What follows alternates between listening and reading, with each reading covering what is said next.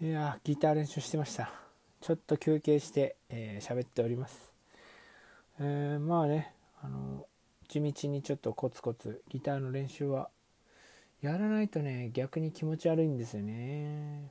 まあ部屋の掃除しないで気持ち悪くなったりあとほら普通の普通はあの風呂にね入んないと気持ち悪くなったりするじゃないですか。もはやあのぐらいギター弾かないっていうのが気持ち悪い感じになるというか生活の一部になってますよね。そんな毎日ですけどもじゃあこのお題をまたラジオトークさんから頂いてやりましょう。新しく見つけた楽しみというお題が出ましたけども新しく見つけた楽しみね。うん。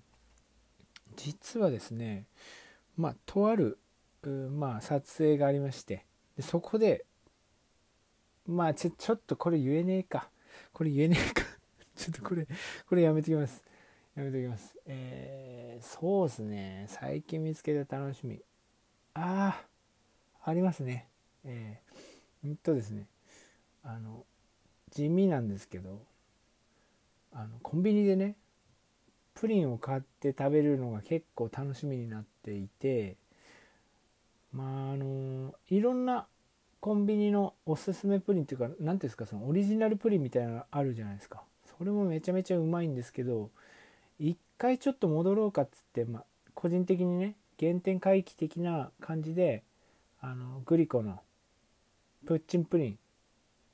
やっぱりこれあの外せませんね。プッチンプリンのねあのこの間久しぶりに久しぶりにプッチンプリン裏返してあのお皿に乗っけてパキッていうとこを折ってプリーンってこうプリーンってねお皿にねプルプルにのせるやつをやったんですけど久しぶりに。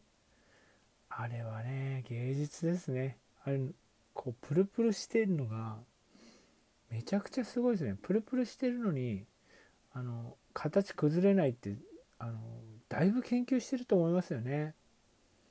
プッチンプリンのホームページ行くとそのプルプル具合を結構強調した何ていうんですかそのアニメーションっていうかそういうのが出てくるぐらいやっぱりそこが推しなんだろうなと思ってでもまあやっぱ本当押せるぐらいそんぐらい美味しいですね美味しいしプルプルですね。